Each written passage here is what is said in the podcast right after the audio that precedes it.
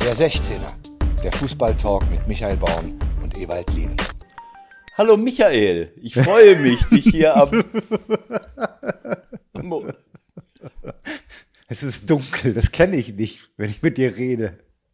Ja, Normalerweise schläfst du um die Uhrzeit. Was mache ich um diesen? Was mache ich? Ich schlafe? Als Rentner bist du doch um sechs im Bett. Boah, ehrlich, du musst echt aufpassen, dass du, äh, dass du gleich äh, argumentativ das Ganze hier überlebst. Ja, okay. Also ich bin auf jeden Fall froh, dass wir uns jetzt wieder hier wieder sehen. Es ist äh, äh, Mittwoch, der 11.11. .11. Vor Jahren. Hello. Was? Hello. Hello. Hello. Normalerweise ist das der Zeitpunkt, wo um, am gleichen Tag um 11.11 Uhr .11 in Köln der Karneval losgeht hier im Rheinland, aber äh, ich glaube, es steht im Moment niemandem der Sinn nach Karneval. Ach, da gab es bestimmt so zwei, drei, vier, 5.000, die heute gerne mal ein bisschen so, aber ja, die alle zu Hause. Alle ja, zu dass Hause. die gerne feiern äh, würden und gehen würden, das kann man ja alles nachvollziehen. Aber der Prozentsatz an Querdenkern in Köln äh, äh, korreliert nicht mit dem Prozentsatz an Karnevalisten. Insofern äh, glaube ich, dass die meisten sich, ich hoffe, dass ich jetzt keinen Blödsinn erzähle, vernünftig verhalten haben. Ja. Das können Sie dann morgen Ihrer Tageszeitung entnehmen. Sowas habe ich irgendwo mal gehört einem anderen Zusammenhang. So, lass uns mal anfangen. Ja. Freunde des 16ers, hier sind wir wieder. Schönen guten Tag und herzlich willkommen zur Ausgabe Nummer 64. Äh, uns qualmt so ein bisschen die Birne, ehrlich gesagt. Mein Name ist Michael Born. Ich äh, mache das Ganze hier zusammen mit Ewald Lienen, meinem kongenialen Partner, der wieder in Gladbach sitzt. Und wir haben extra ein bisschen abgewartet in dieser Woche weil wir uns überlegt haben, wir wollen schon mal sprechen über das, was sich heute in Frankfurt getan hat und überhaupt noch mal erklären, worum es überhaupt geht. Also, der ein oder andere hat mit Sicherheit was von G15 gelesen, von einer eventuellen Spaltung in der Fußball-Bundesliga. Da werden Namen durch die Gegend geschmissen. Ähm, wir versuchen das Ganze mal so ein bisschen zu erklären, was eigentlich passiert ist, hören auch einen der Protagonisten dieser ganzen Geschichte. Und ich werde zusammen versuchen, mit Ewald das Ganze ein wenig einzuordnen. Und wenn wir das geschafft haben, dann gibt's auch noch ein bisschen was zu lachen, glaube ich, weil sind so viele Dinge passiert in dieser Woche, die Wahnsinn sind. Ewald, bist du bereit dafür, zu dieser späten Tageszeit? Ich wünsche dir auch einen guten, ja. schönen Tag, Michael. Hallo. guten Abend. Ja, ist jetzt zu spät. Aber das ist ja normal. Wir haben ja vorher schon geredet. Das ist immer das Problem. Man vergisst dann, den anderen äh, offiziell zu begrüßen. Aber ich meine, das könnt ihr euch ja denken. Da draußen ist das scheißegal. Also lass uns mal anfangen. Du hast das alles sehr gut erklärt. Äh, muss man noch was vorher erklären oder willst du direkt den O-Ton einspielen? Hm, ja, pff, man muss schon kurz erklären, ähm, um wem es jetzt eigentlich geht, mit dem wir äh, im Austausch standen. Also wir haben natürlich versucht, mit dem einen oder anderen das Ganze auch ein bisschen zu vertiefen. Ja. Ähm, und einer derjenigen, der letztendlich dafür gesorgt hat, dass diese ganze Geschichte jetzt so hochgekocht ist, da kann man auch noch mal über die ein oder andere äh, Formulierung sprechen. Also wenn da von G15 die Rede ist, ist ja eigentlich völliger Unsinn, weil entscheiden können die mal gar nichts. Äh, und das vielleicht mal als erstes.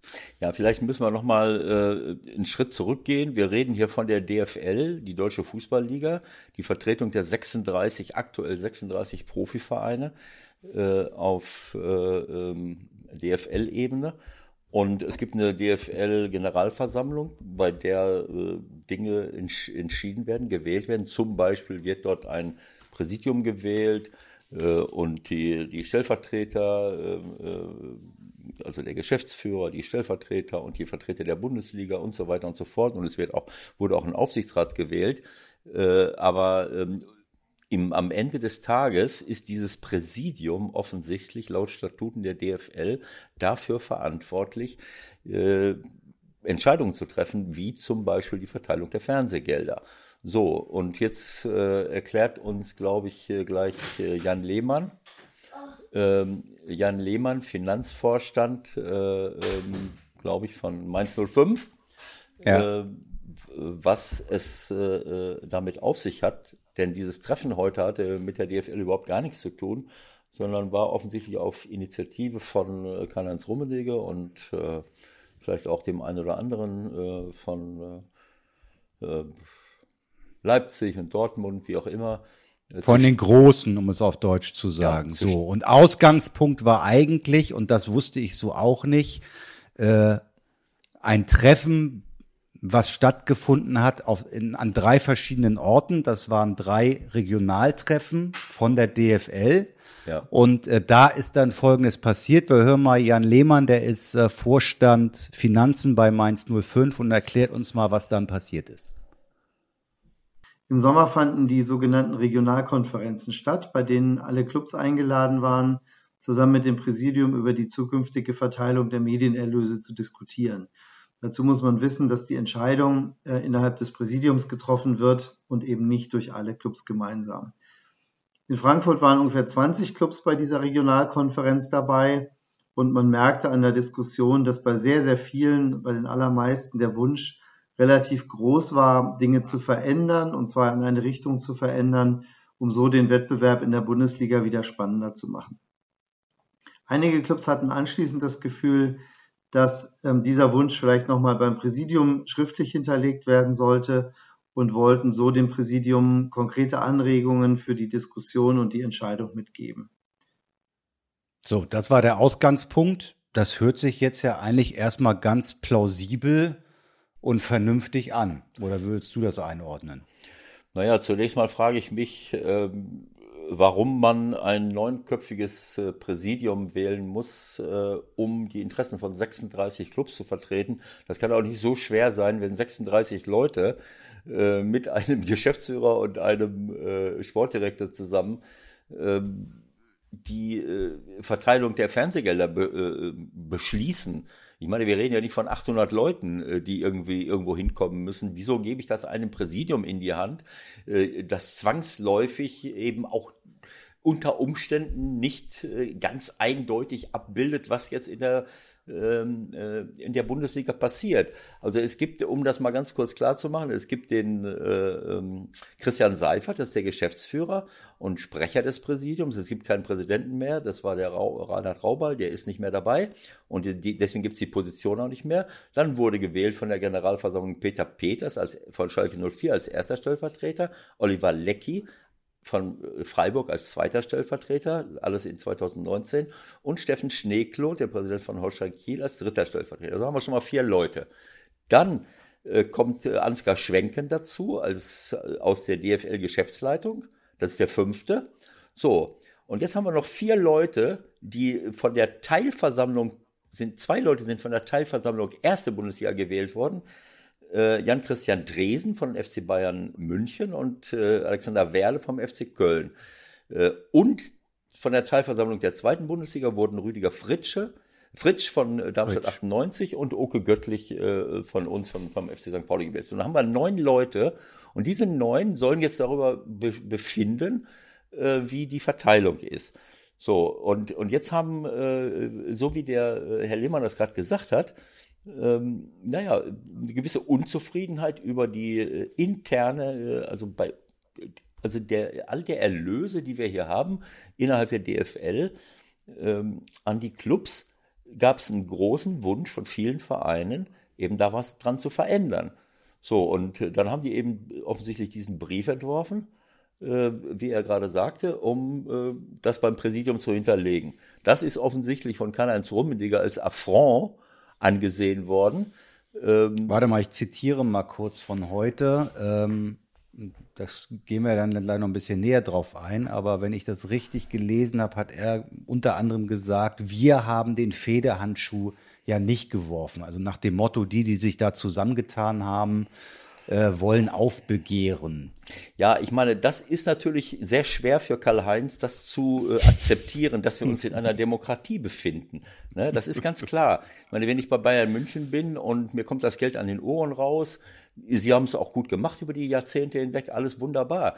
Aber äh, die, die, den Wunsch von, was hat er, äh, äh, ähm, also das erklärt er, glaube ich, gleich noch, äh, das sind äh, 14 von 30 Vereinen, ja. die nicht im Präsidium vertreten sind. Es sind hier sechs Vereine im Präsidium vertreten, wie ich eben schon gesagt habe, ich eben aufgezählt, ja. und 30 nicht. Und von diesen 30 haben 14 einen gewissen Wunsch geäußert. So. Genau, das können wir uns doch mal kurz anhören, worum es da genau geht dann. Ja. An dem Analysepapier haben vier Clubs federführend mitgearbeitet und zunächst mal diverse Analysen angestellt über die Entwicklung der letzten Jahre und dabei deutlich herausgearbeitet, dass die finanzielle, aber auch sportliche Spreizung vor allem in der Bundesliga in den letzten Jahren deutlich auseinandergegangen ist und dass das insbesondere an der immer ungleicheren Verteilung der finanziellen Mittel liegt. Insofern haben wir auch gesagt, das oberste Ziel muss sein, wieder mehr sportlichen Wettbewerb und nicht nur finanziellen Wettbewerb innerhalb der Bundesliga zu haben. Die wichtigste Veränderung sollte daher unserer Meinung nach sein, die Spreizung der Medienerlöse innerhalb der Bundesliga zu reduzieren. Die lag früher zwischen dem ersten und letzten dieser Verteilungstabelle bei ungefähr einem Verhältnis von 2 zu 1. Heute ist sie durch die internationalen Erlöse auf fast 4 zu 1 gewachsen. Wir haben alle Clubs informiert und zur Diskussion eingeladen. Viele haben sich an der Diskussion auch beteiligt und letztendlich haben 14 von 30 nicht im Präsidium vertretenen Clubs dieses Papier unterschrieben und damit eben explizit den Willen bekundet, dass diese Veränderungen in die richtige Richtung gehen wollen. Wir haben von vielen anderen Clubs noch inhaltliche Zustimmung bekommen, die aus diversen Gründen nicht unterschrieben haben, aber trotzdem unsere Zielsetzung und unsere, unseren Vorschlag auch unterstützt haben.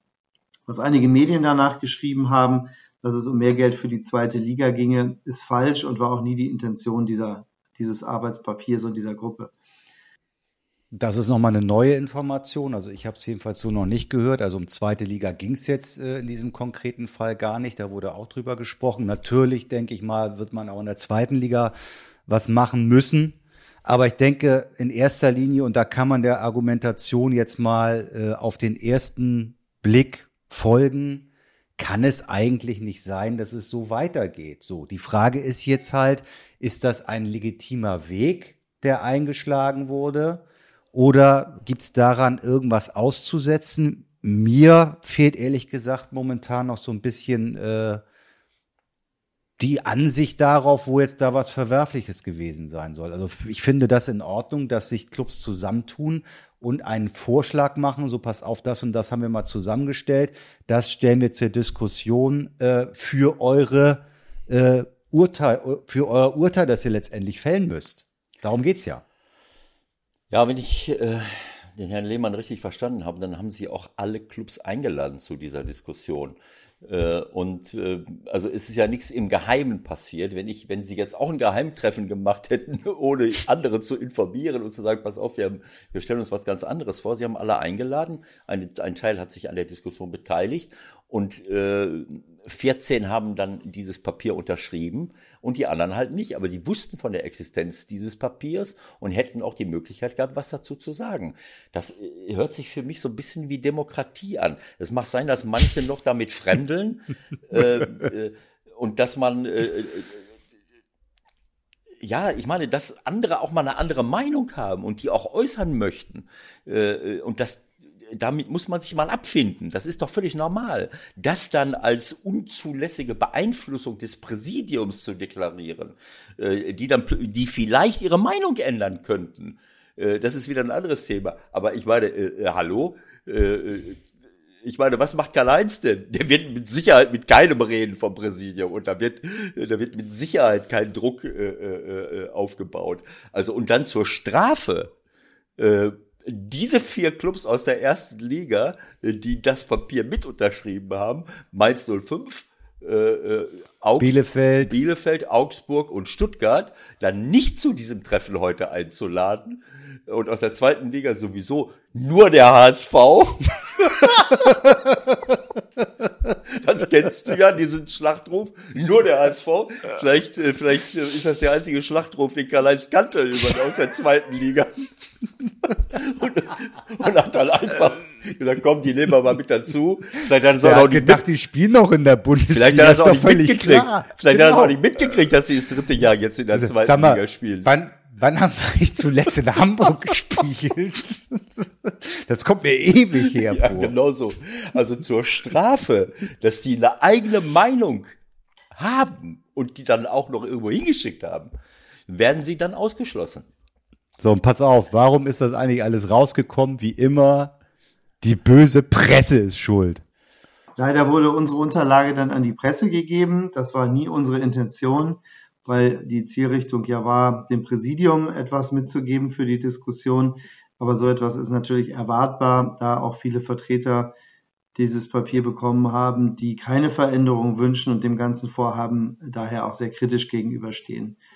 Das Ganze haben nun offensichtlich einige Clubs zum Anlass genommen und einen Termin mit Bundesliga-Clubs einberufen und dabei die vier Unterzeichner des Papiers aus der Bundesliga explizit nicht eingeladen. Ich möchte das aber nicht weiter öffentlich bewerten und kommentieren, da wir natürlich weiterhin an einem konstruktiven und auch gerne kontroversen Dialog interessiert sind und nicht an gegenseitiger Ausgrenzung. Ja, ich glaube, äh, kontroverser Dialog trifft's ganz gut. Also die Nummer ist, glaube ich, noch nicht ausgestanden. Klar hat das dann irgendjemand durchgestochen, dieses Papier. Da wird ja auch Politik gemacht, Logo. Ähm, die Frage ist, was bleibt jetzt unter dem Strich stehen? Also der Einzige, der sich dann nach diesem Treffen heute in Frankfurt geäußert hat, ist derjenige, der eingeladen hat, Karl-Heinz Rummenigge. Ich habe schon versucht, den einen oder anderen, der da heute saß, auch für uns zu gewinnen. Ähm, da hieß es, nein, heute spricht nur einer und der hat dann äh, quasi eine Pressekonferenz da gegeben.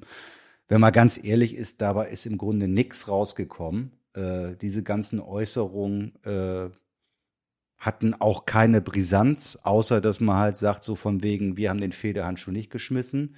Und dann wurde noch über die Nachfolge von Seifert gesprochen und dann wurde über Corona gesprochen und dann wurde darüber gesprochen, dass Fußball ja Kulturgut ist. Da frage ich mich dann schon, warum sind dann die vier anderen Clubs eigentlich nicht eingeladen worden? Also das war alles so ein bisschen äh, merkwürdig und unter dem Strich muss man, glaube ich, sagen, das war eher ein Eigentor. Oder? Ja, also äh, ich habe es ja gerade schon angedeutet, äh, das äh, klingt für mich so wie eine Bestrafung.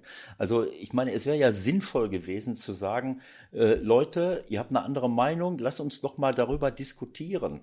Äh, wir haben diese Meinung oder äh, keine Ahnung, wir, wir können darüber diskutieren, aber dieses diese andere Meinung oder diesen anderen Wunsch dieser ja dieser großen Gruppe ist ja fast die Hälfte der Clubs, die nicht in der, in der, im Präsidium vertreten sind, äh, quasi als Federhandschuh äh, äh, anzusehen äh, und sie dann anschließend aus der Diskussion auszuschließen, anstatt mit ihnen darüber zu reden.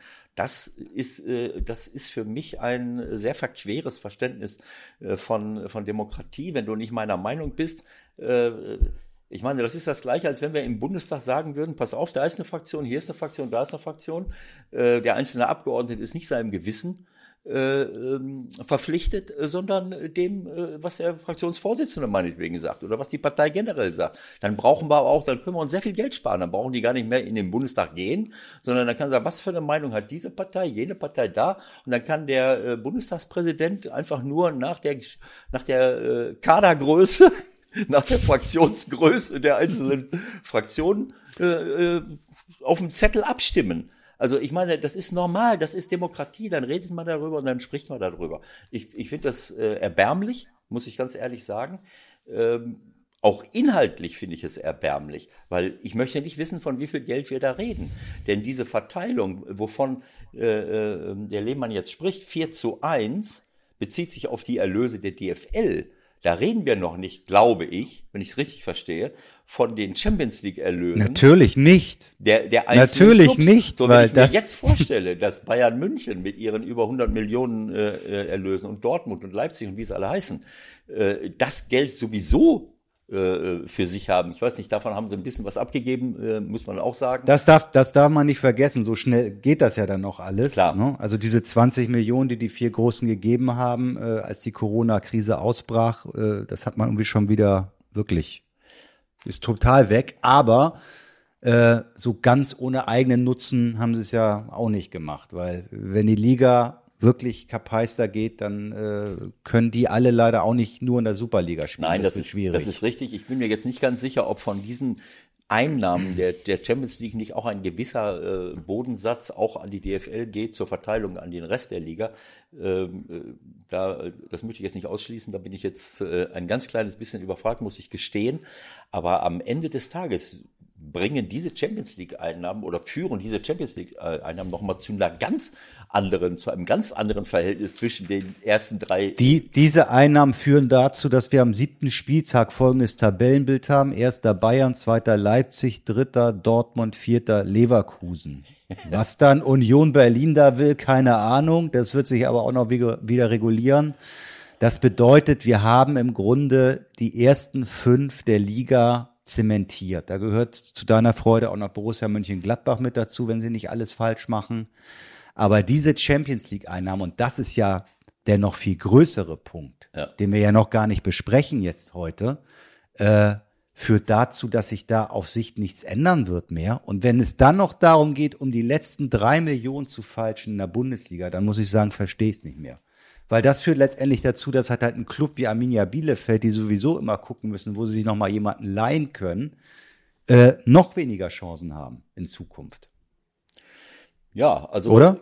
Es ist, es ist absolut richtig. Also ich, äh, ich glaube, dass wir das richtig äh, sehen, dass die Champions League-Einnahmen zu einer äh, zu einer totalen Zweiklassengesellschaft, äh, wenn nicht Dreiklassengesellschaft führen letzten Endes.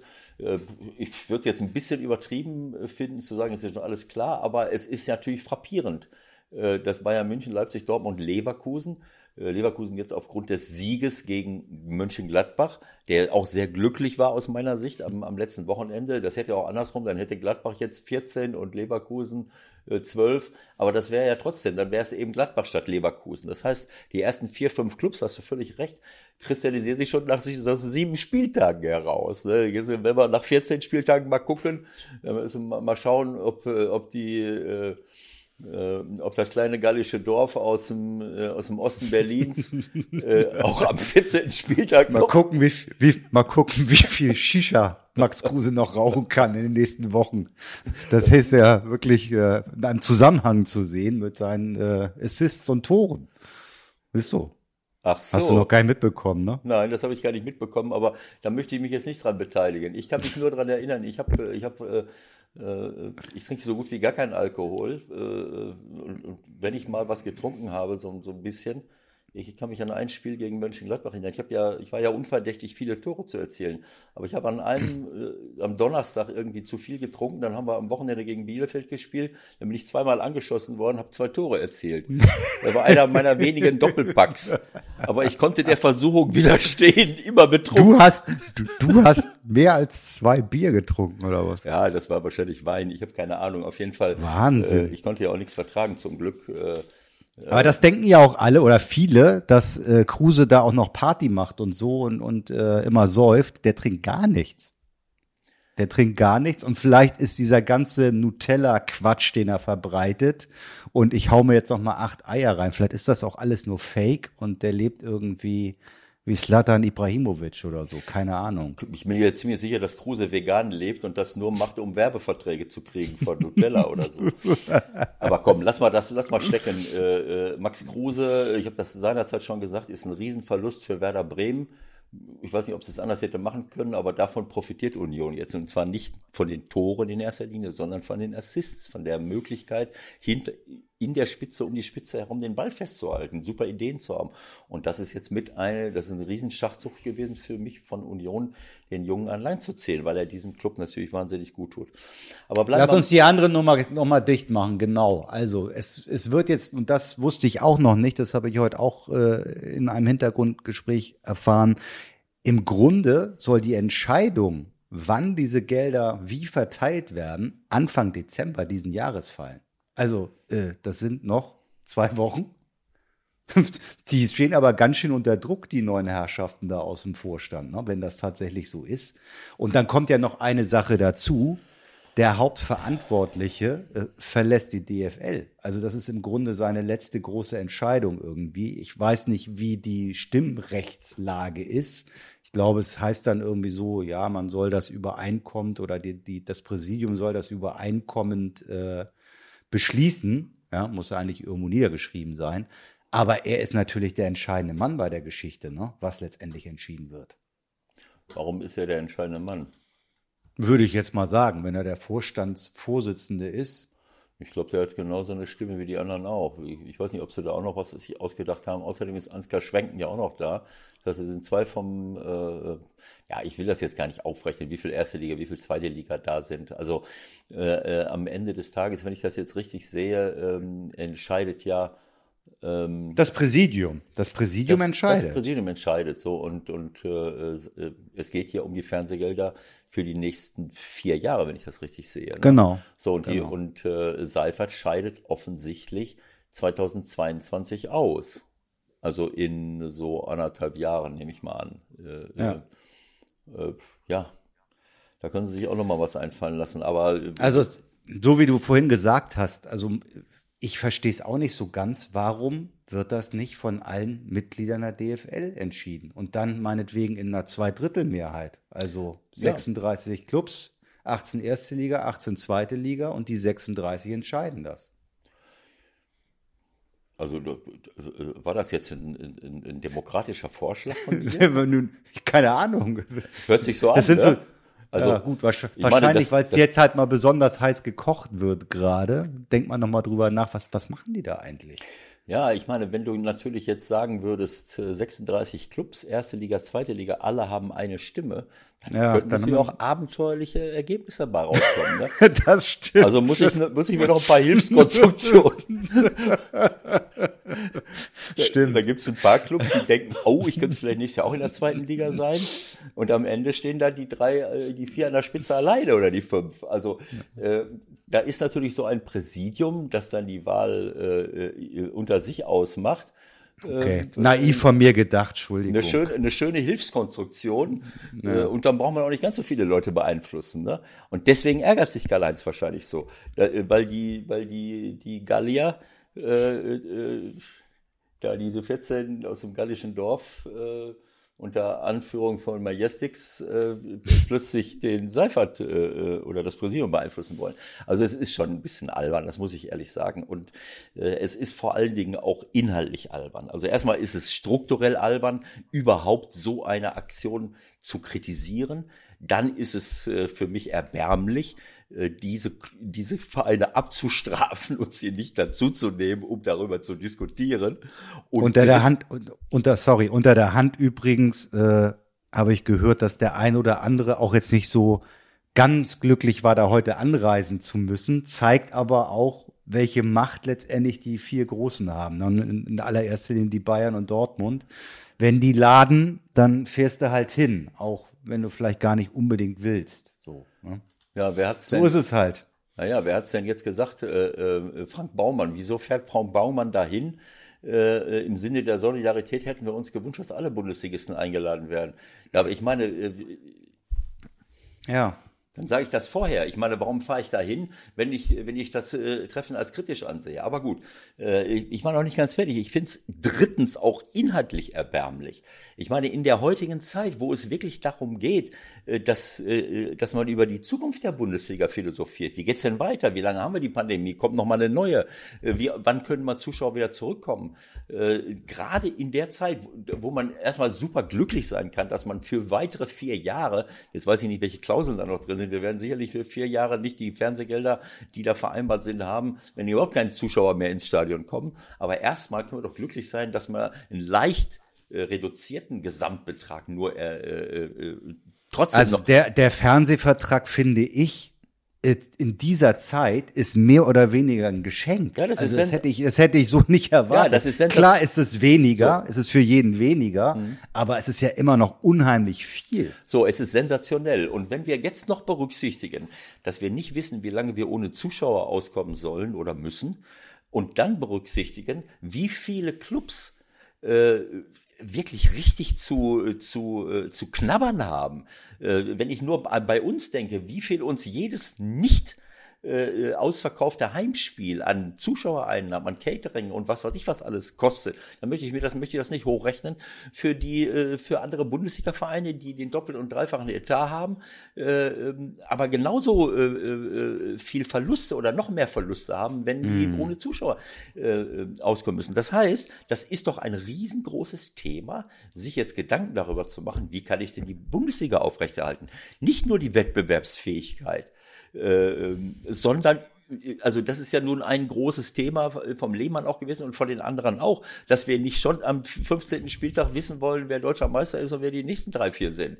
Äh, das ist ja, ja noch ein Nebenprodukt, aber es geht ja auch ja. ums Überleben der anderen. Das heißt, das Geld, was da jetzt verteilt würde, aus meiner Sicht, das tut den großen 0,0 weh und da soll mir keiner erzählen, dass das, dass dadurch die Wettbewerbsfähigkeit der Bundesliga oder unserer drei großen, äh, drei, vier groß, fünf großen Clubs leidet. Im, Geg Im Gegenteil. Die, die in der Champions League spielen, müssten jetzt der Logik nach natürlich in den nächsten Jahren, solange wir diese Voraussetzungen gerade haben, abgeben.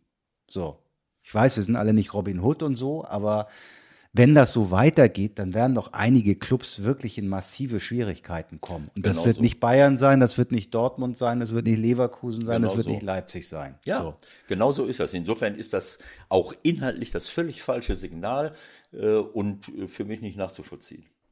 So, also einmal vergessen, und jetzt gucken wir mal, wie die sich äh, zusammenraufen. Aber wir werden das verfolgen. Und wenn ich das richtig äh, verstanden habe, alles, äh, was ich jetzt heute so gehört habe, ähm, ist das alles noch nicht ausgestanden. Also da sind die Fronten schon verhärtet und ähm, ich glaube, es müssen sich beide ein bisschen bewegen, sonst könnte es da irgendwie auch nochmal knallen. Und letztendlich ist natürlich das Präsidium gefragt, das ganze Ding über die Bühne zu bringen. Also das wird wirklich hochspannend.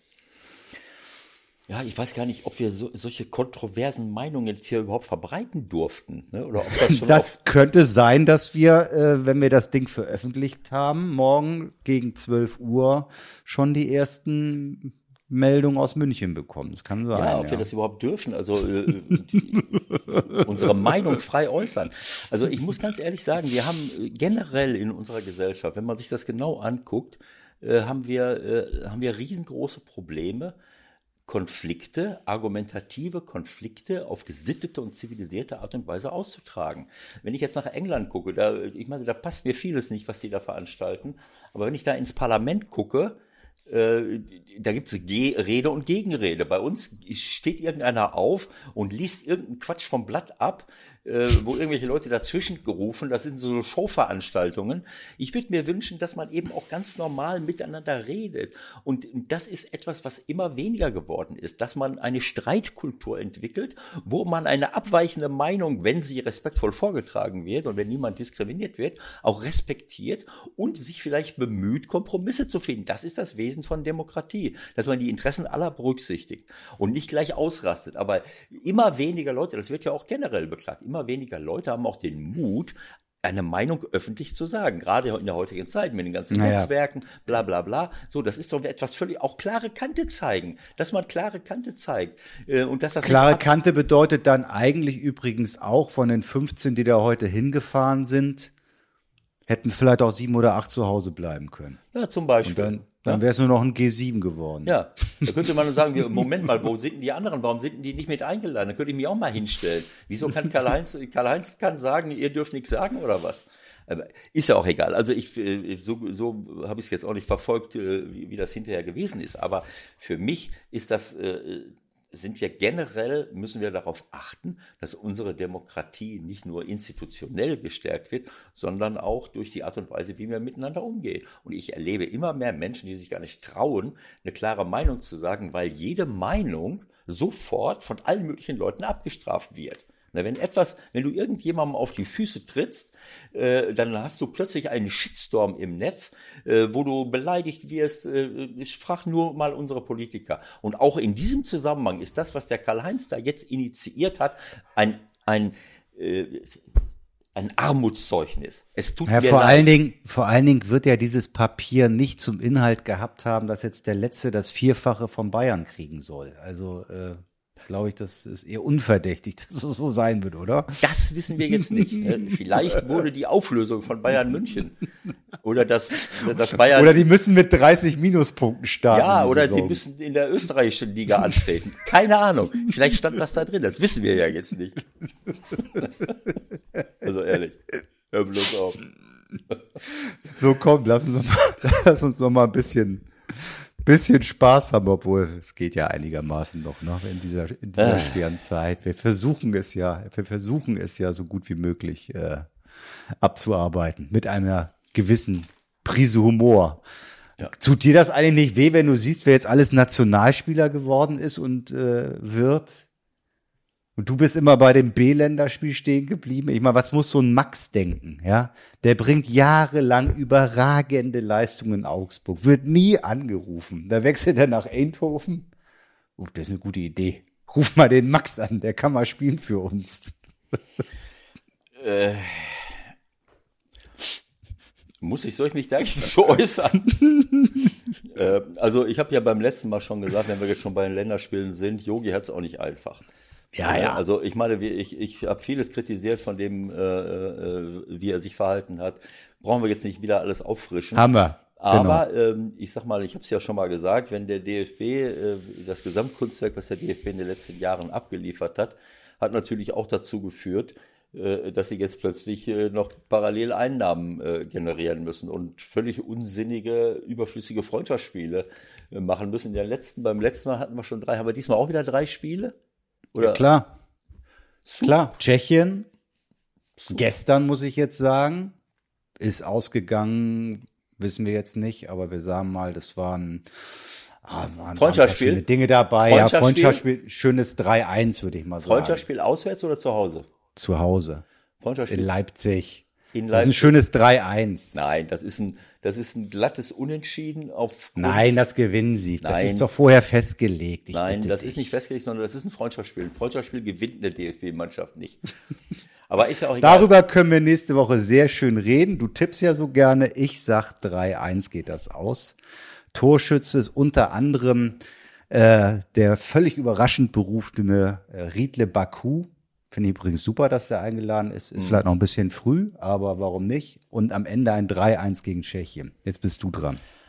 Also, äh, was ich schon gesagt habe, äh, Yogi leidet natürlich darunter, dass er äh, plötzlich noch neben den vielen, zu vielen Pflichtspielen jetzt auch noch Freundschaftsspiele machen muss, um irgendwie Gelder zu generieren.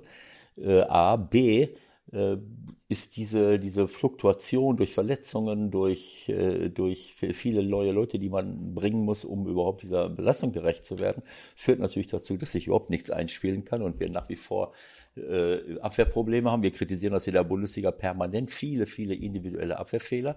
Bei der Nationalmannschaft sagt man, ja, wie kann das denn passieren?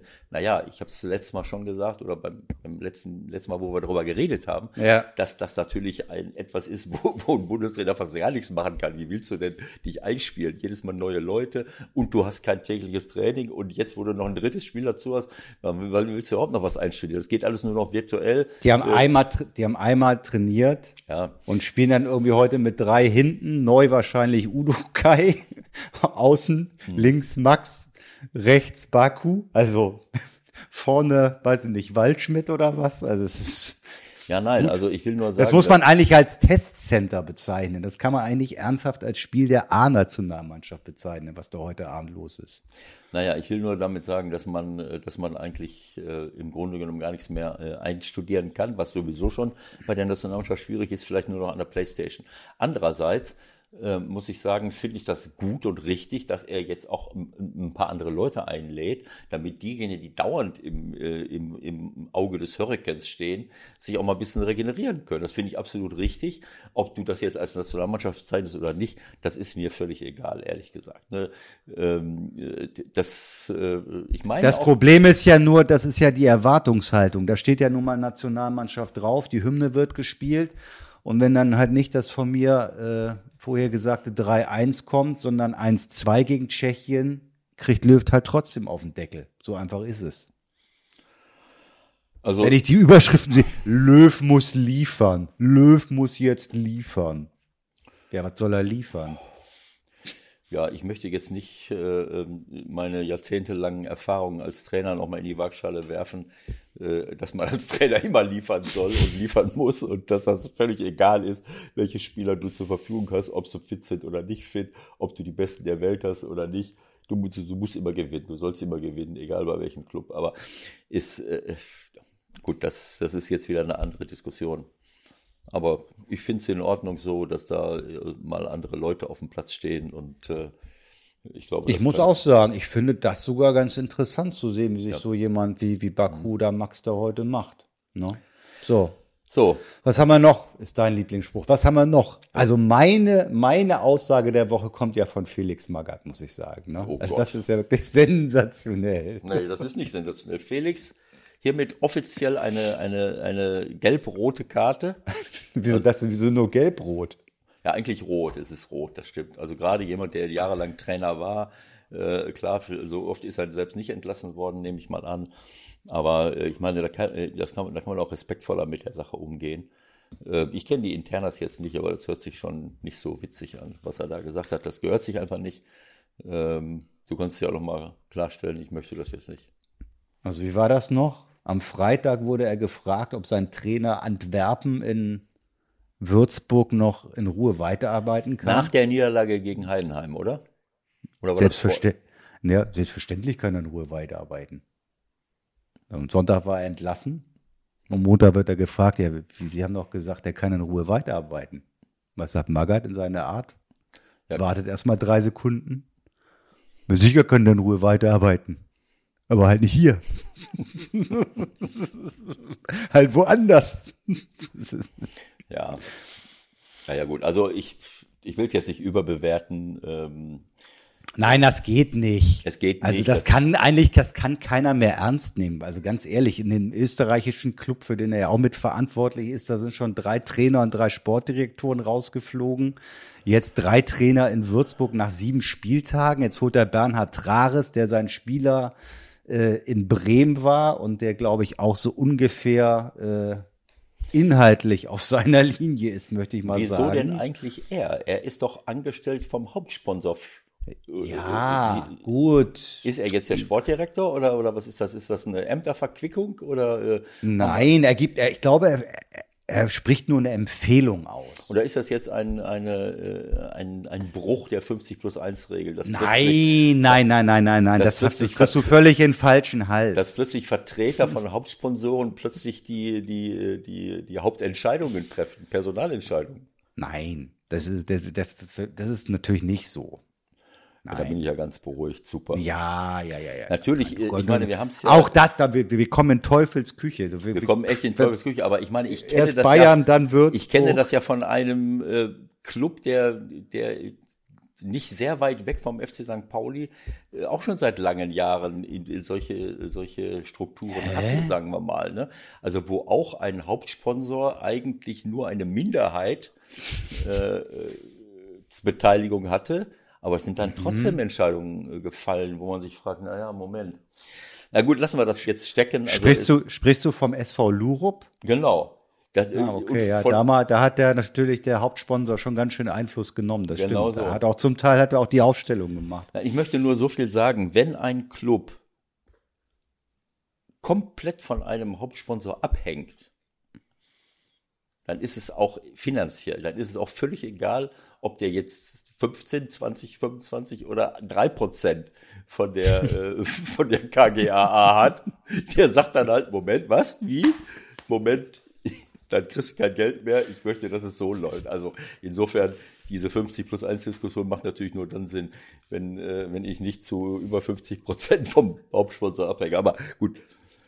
Was haben wir noch? Äh, du, wir haben das ja immer ein bisschen nach hinten geschoben, ob dieser Brisanz, die wir für heute erwartet haben, und ich glaube, es hat sich bestätigt, dass wir die richtige Entscheidung getroffen haben. Anfang der Woche warst du immer auf Zinne, wenn ich irgendwie Alaba gesagt habe. Ich weiß überhaupt nicht wieso. Was hast du gegen den Kerl? Ein Nein, super Spieler. Ja, ich habe mich ein bisschen aufgeregt, aber ähm, äh, er kann eigentlich nichts dafür. Er hat halt das Pech gehabt, dass er jetzt gerade in der Corona-Zeit ähm, in, in Vertragsverhandlungen hängt und äh, seinen äh, im nächsten Sommer auslaufenden Vertrag, wenn ich es richtig sehe, verlängern soll, aber äh, offensichtlich äh, Forderungen stellt, so wie das Weltklasse-Spitzenspieler im Moment halt tun, obwohl Corona-Zeit ist. Äh, äh, und äh, dann habe ich halt gesagt, naja, also ich weiß nicht, ob man nicht auch damit zufrieden sein könnte. Ähm, und habe mich dann so ein bisschen über Alaba persönlich aufgeregt. Aber das hat er eigentlich nicht verdient. Das könnte, hätte auch jeder andere sein können. Es ist ja jetzt ein Zufall, dass er jetzt gerade davon betroffen ist. Aber wir müssen gr grundsätzlich darüber nachdenken, also in einer Zeit, wo, wo wirklich äh, äh, Zehntausende von kleinen und mittleren Unternehmen äh, vom Ruin betroffen sind durch diese Lockdowns und Teil-Lockdowns, äh, äh, äh, wo wir weltweit eine Pandemie haben, die viele Länder an den Rand des Existenzminimums äh, und der Verschuldung oder viele Menschen bringen, ob man dann gerade in, in, in dieser Zeit als Fußball generell haben wir gerade auch schon drüber gesprochen, aber auch mhm. als einzelner Spieler mal, nicht mal sagen kann, äh, ja, naja, also ein, zwei Millionen weniger, kriege ich das geregelt? äh, Moment, pro Jahr, wir reden jetzt, ne, also muss ich jetzt 10 Millionen, 15 Millionen? Ja, aber weißt du, Ewald, ich glaube, also letztendlich, letztendlich geht es doch nur, wie immer, um Wertschätzung und Respekt. Und ich glaube, da wir wollen ja, wir haben ja wahrscheinlich eh keine Sendeerlaubnis mehr, nachdem wir schon so über Bayern München gesprochen haben. Und ich glaube, auch da geht es genau in diese Richtung. Management in der Kommunikation mit dem Spieler. Ich meine, den Berater öffentlich an die Wand zu nageln, ist relativ einfach. Und damit irgendwann den Spieler an die Wand zu nageln und irgendwann zu sagen, äh, die Gespräche sind übrigens beendet. Äh, es gibt kein Angebot mehr. Warum will denn der Alaba angeblich so viel, weil er immer liest, was die anderen alle haben. In seinem Club ein Lewandowski, ein Neuer, ein Sané, ein Müller, so. Das liest er, das liest sein Berater und dann sagt er sich, ja, aber ich bin doch Alaba, ich bin der Abwehrchef, ich bin hier seit Jahren einer der überragenden Spieler. Wieso soll ich denn jetzt die Hälfte von Lewandowski verdienen? Das ist doch menschlich nachvollziehbar. Wie kommst du jetzt der darauf, dass der nur die Hälfte kriegt von Lewandowski? Ich weiß es nicht, ob er nur die Hälfte kriegt. Das wird kolportiert. Äh, das könnte ich mir vorstellen, weil der Vertrag mit Alaba vor Jahren gemacht wurde und damals natürlich noch ganz anders verdient wurde. Dass das natürlich pervers ist, wenn man sagt, äh, ich verdiene jetzt übrigens 20 Millionen im Jahr und das will ich für fünf Jahre haben. Und es gibt vielleicht auch noch sowas wie Signing Fee oder was auch immer. Dann kommen wir natürlich irgendwann in Bereiche, die sind äh, schon pervers, auf Deutsch gesagt. Ähm, Aber es geht in erster Linie darum, wie manage ich das intern als Verein das, oder als Firma. Das kann ich nicht beurteilen, muss ich ganz ehrlich sein. Da möchte ich sagen, da möchte ich auch nicht spekulieren. Auf, auf so eine Diskussion kann ich mich nicht einlassen, weil ich darüber keine Informationen habe. Und ich finde es auch zu kleinteilig letzten Endes. Ich habe ich hab mich aufgeregt über diese äh, über dieses Thema, aber am Ende des Tages bin ich auch habe ich zurückgerudert und gesagt, das ist nicht nur ein Thema Alaba, das ist ein Thema der Bundesliga generell, der Spitzenvereine und äh, da könnte man. Dann kannst du wieder über Salary Cap nachdenken. So. Ja, aber natürlich. auch da, äh, guck dir andere Sportarten an. Da sind unsere gerade in Deutschland noch relativ klein in dem, was sie verdienen.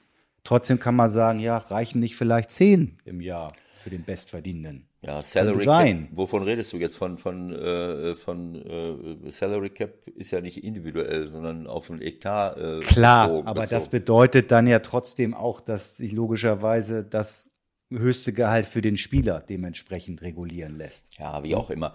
Also das ist jetzt, da können wir jetzt nicht in, in drei Sätzen äh, einsteigen. Machen wir einen anderen Mal. Mach wir mal. müssen auch noch mal, habe ich schon äh, Hinweis von einem unserer treuesten Hörer bekommen, dass wir vielleicht auch noch mal mit einem Spielerberater irgendwann äh, sprechen müssen. Das sind ja deine ganz speziellen Freunde. Aber vielleicht muss man das wirklich mal machen in diesen Zeiten.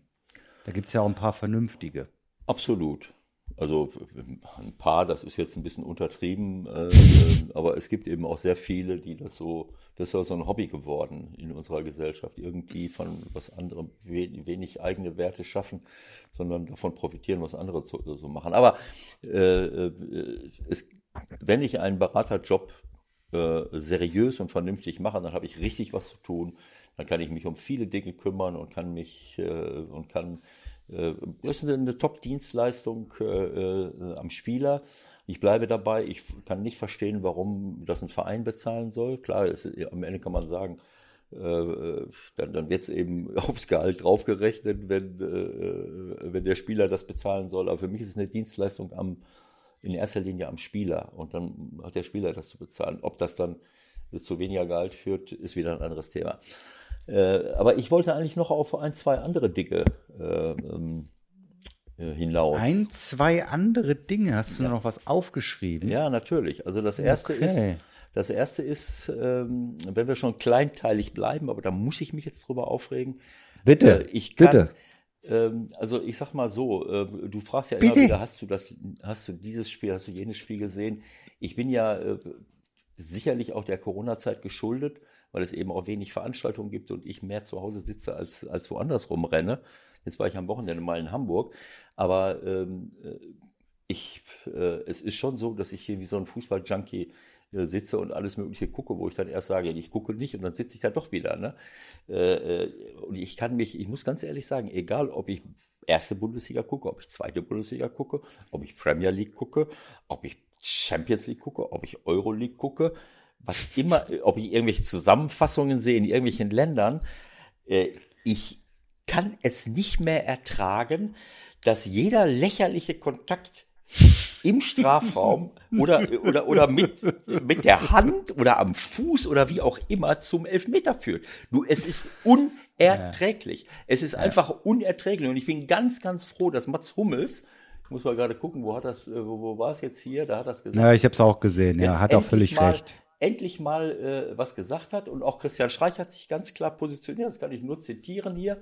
Äh, ähm, Christian hat gesagt, äh, ich dachte immer, es muss einen Foul geben.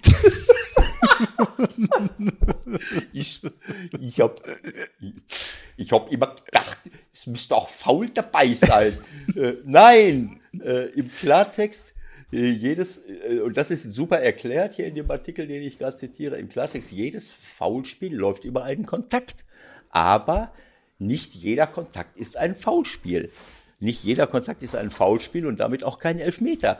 Und das kann ich auch bei Kollegen von dir nicht begreifen, wenn da irgendwie, die kriegen die Zeitlupe gezeigt, so, und dann, ah, da hat es einen Kontakt gegeben. Natürlich gibt es einen Kontakt. Ich Ja, du bist natürlich dann in der Position, dass du versuchst, das A zu verstehen und B zu erklären. Und da müssen wir wahrscheinlich auch untereinander nochmal reden, genau das auch nochmal rauszuarbeiten. Ja, natürlich. Ne? Also Weil du willst natürlich versuchen, die Entscheidung vom Schiedsrichter äh, irgendwie zu verstehen. ver- Dann sagst du, ah, da gab's den Kontakt. Völlig klar, nicht jeder Kontakt ist ein Elfer. Ja, Moment. Das muss rein. Ja, Moment, Michael. Ich höre eine Reihe von deinen Kollegen, die sagen, ganz klarer Elfmeter, wo ich die Hände über dem Kopf zusammenschlage. Es tut mir wirklich leid.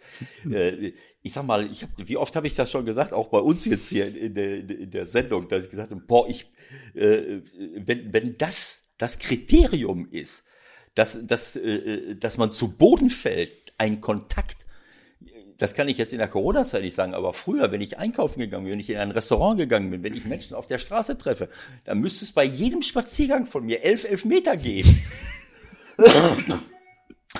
Ohne dass es einmal faul Also gewesen das, wäre. das, das ist schlimm. Fast noch schlimmer finde ich die Handgeschichte. Da habe ich in der Champions League jetzt wieder was erlebt, ähm, wo Felix Zweier äh, gepfiffen hat, der im Nachhinein, ich hatte Kontakt mit ihm, der dann gesagt hat, ja, ich musste nach den Regeln, muss ich so pfeifen. Das ist dann halt so. Ich hatte das erst auch noch falsch interpretiert. Meiner Meinung nach war es so, wenn der Ball zunächst an Fuß oder Körper geht, dann an den Arm, ist es auf jeden Fall kein Elfmeter. Falsch. Wenn die Arme schon wieder ausgebreitet sind, da sind wir dann wieder in der Interpretation, ja, dann kann er immer Elfmeter geben. Bedeutet im Grunde, und das ist das, was wir jetzt sehen, jedes Handspiel ist im Grunde Elfmeter, weil wir es über den VAR überprüfen. Um das nochmal kurz auszuführen, dieser Abwehrspieler, der will den Schuss blocken. Das ist seine Idee. Der geht mit dem rechten Fuß nach vorne und blockt den Schuss, hat also seine Aufgabe als Abwehrspieler erfüllt, hat dabei aber leider den Arm nach vorne genommen, weil er sich ja bewegt, kriegt den Ball an den Fuß, weil er den ja abgeblockt hat, von da springt er an den Arm, es gibt gelb-rote Karte, Elfmeter, 2-0, das Spiel ist entschieden. Und da muss ich leider sagen, ich kann es nicht mehr verstehen und unsere Schiedsrichter verstecken sich dann offiziell immer dahinter, ja, äh, müssen wir ja so geben. Nein, das muss sich einfach ändern. Das macht alles keinen Sinn mehr und ich glaube, wir alle verlieren dann irgendwann auch den Spaß. Oder wir sagen, jedes Handspiel ist Elfmeter, Ende der Diskussion. Ob wir das wollen, weiß ich nicht, glaube nicht. Es ist einfach äh, lächerlich. Ich hätte, ich, ich war fast versucht, gerade zu sagen, Michael, hast du schon mal Fußball gespielt? Äh, oder hast du nur äh, deinen äh, Idolen von damals die Bälle äh, äh, zugeworfen zum Einwurf? Wenn, das habe ich mich, das, davon habe ich, ich will nicht sagen geträumt, aber ich muss das nochmal recherchieren. Es könnte sein, dass ich dir im Volksparkstadion den Ball mal zugeworfen habe. Das muss ich nochmal raus. Das ist eine riesengroße das, Ehre für mich. Das, das, das wäre doch sensationell. Das ist eine riesengroße Ehre. Das, das gucke ich nochmal nach. Auf links außen ja? habe ich immer Einwürfe gemacht. Also ich du durftest Einwürfe machen? Ja, weil ich links okay. außen war. Ich war immer der ich Erste am Ball. Ich kläre das bis zur nächsten Sendung, ob du von 81 bis 83 irgendwann nur mal ganz, nur mal, nur mal so ganz bist. kurz. Äh, ja. Die Handgeschichte, es ist unerträglich, wir müssen davon weg. Ich, ich bin ganz froh, dass das IFAB offensichtlich jetzt wieder Sitzungen hat und äh, ich denke auch, dass Arsene Wenger, der ja bei der FIFA äh, momentan äh, ähm, äh, dabei ist, dass der auch mal seinen Einfluss geltend macht, dass die aufhören mit dieser Scheiße. Die machen den Fußball kaputt. Es ist einfach so. Es ist unerträglich, gerade für Leute, die aus dem Fußball kommen, die selbst gespielt haben. Wenn ich das schon höre, ah, der Arm ist weit abgespreizt. Deswegen habe ich gerade gefragt, hast du schon mal Fußball gespielt? Wenn da vorne einer aufs Tor schießt oder flanken will und ich versuche mein rechtes Bein auszustrecken, dabei aber meine Hände hinter dem Rücken verstecke, falle ich um wie ein Maikäfer. Das heißt, mein, der linke Arm, wenn mein rechter Fuß nach vorne gestreckt wird, dann muss der linke Arm irgendwie das Gleichgewicht halten.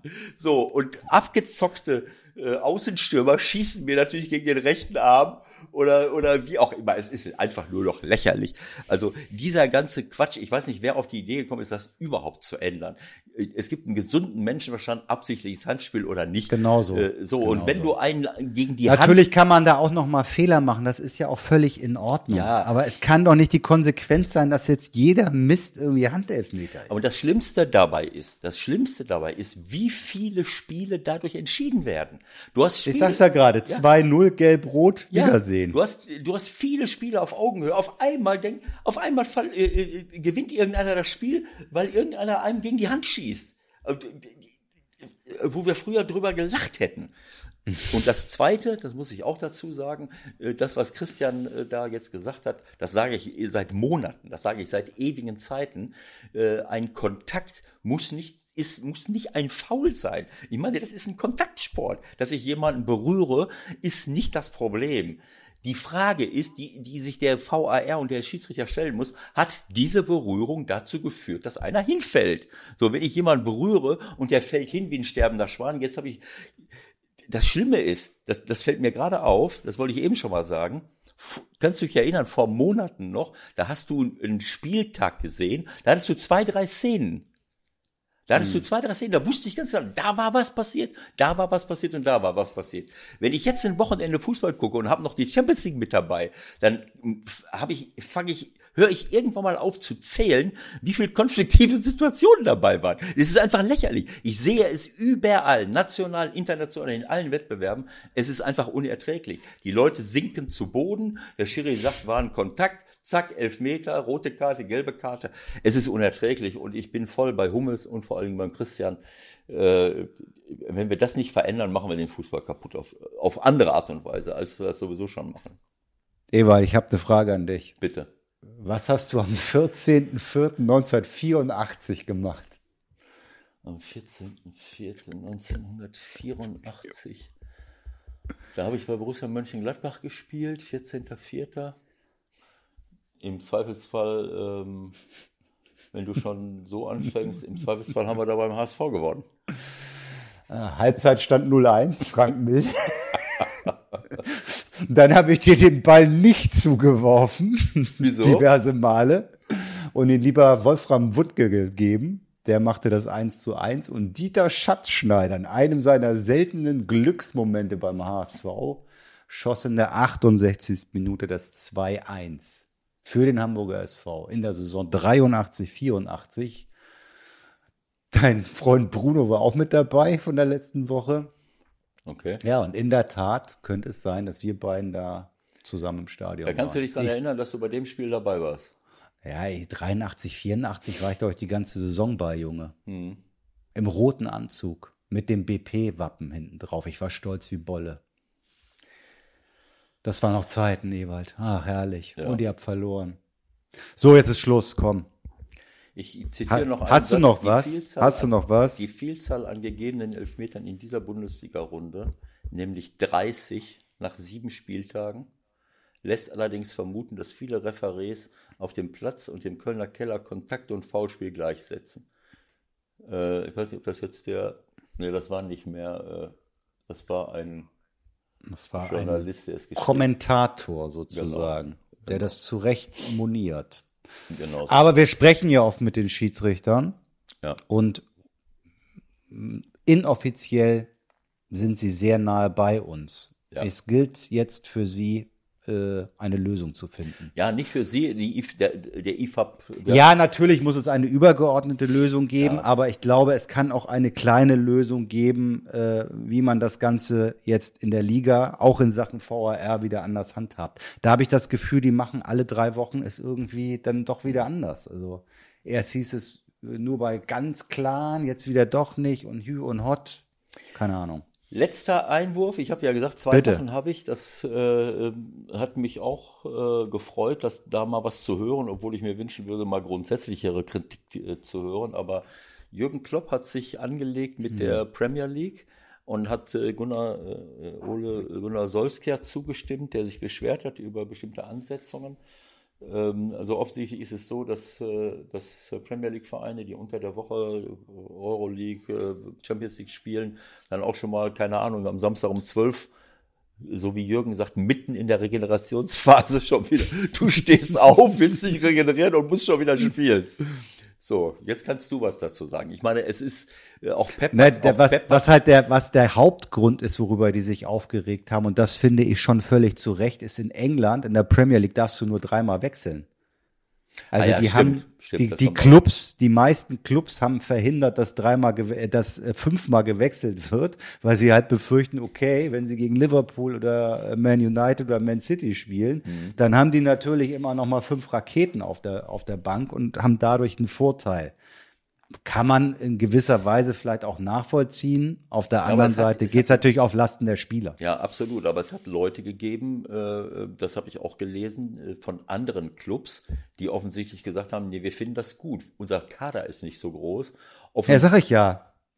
ne, offensichtlich haben die auch nicht, äh, naja, je nachdem, wo die jetzt herkommen, aus welchem Club, müssen sie jetzt auch nicht in der Champions League spielen. Und, äh, und das wäre natürlich dann für die Spitzenclubs, äh, die mehr, Leute haben, ein, ein, ein Vorteil, äh, wenn man mehr wechseln kann. Aber in der heutigen Zeit. nicht. Aber das ist doch albern. Ja, ich meine, die haben alle mindestens 25, 30 Leute im Ja. Kader, weil die irgendwie erstmal schon grundsätzlich mehr Spieler haben, weil die Liga Cup spielen, weil die FA Cup spielen. Also das war ein Eigentor, das die geschossen haben, ganz klar. Und ich meine, auf der anderen Seite, das muss man glaube ich auch noch sagen, die müssen jetzt auch nicht wirklich rumheulen. Ne? Also by far, wie die Engländer sagen, verdienen sie am aller, allermeisten von allen auf dieser Welt.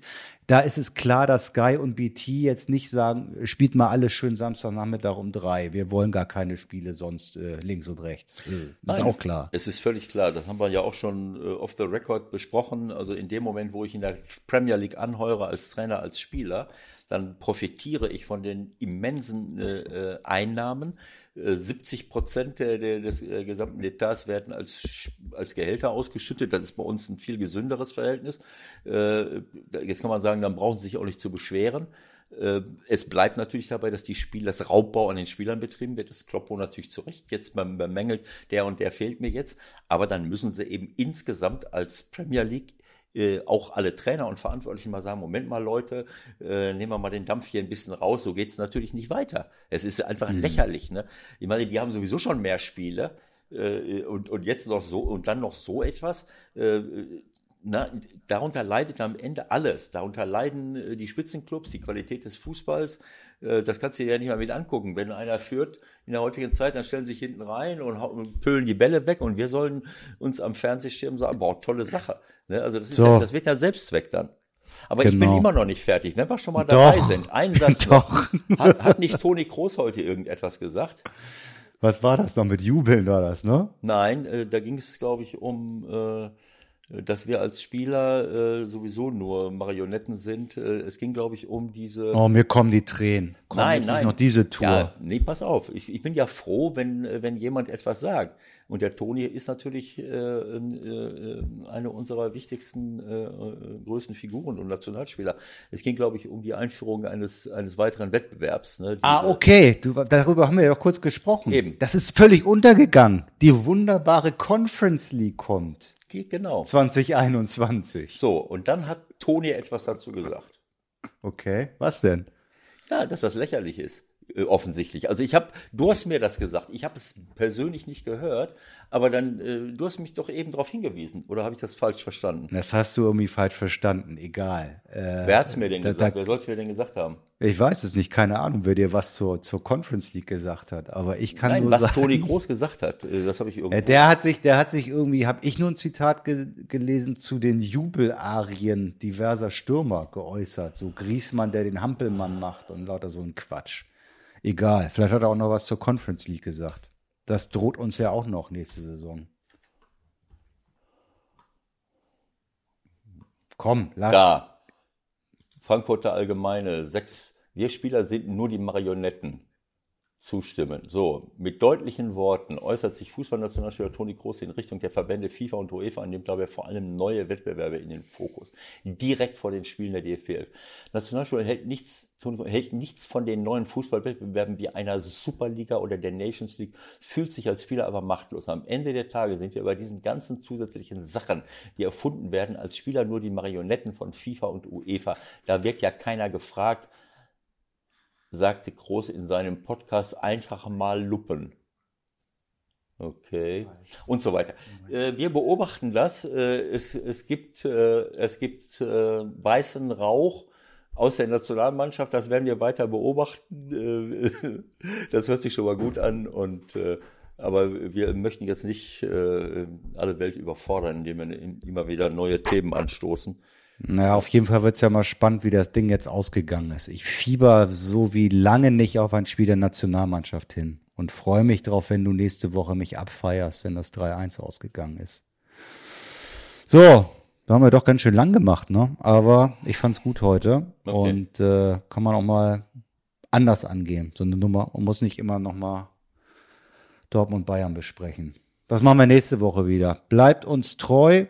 Wenn ihr es noch nicht gemacht habt, empfehlt uns weiter und diesen ganzen anderen Quatsch mit liked uns und so weiter. Äh, kennt ihr ja sowieso alles. Dafür ist auch Ewald unser Experte. Ich wünsche euch auf jeden Fall eine schöne Woche, viel Fußball, aber noch viel mehr Schönes anderes. Tschüss, tschüss. Tschüss, alles Gute und äh, ich weiß gar nicht, was ich jetzt am Wochenende mache. Soll ich am Wochenende machen? Mein Gott. Ich bin jetzt so dran gewöhnt. Äh, muss ich jetzt du kannst ja die ganzen Länderspiele reinziehen, ist doch kein Problem. Oh Gott. Ja? Ich weiß, ich, mir wird gerade klar, es ist Länderspielpause. Ich, was, was soll ich jetzt machen? Muss ich Nationalmannschaft gucken? Jetzt kann ich. Da muss ich jetzt erstmal drüber nachdenken. Ich wünsche euch ein schönes Wochenende, Leute. Alles Gute.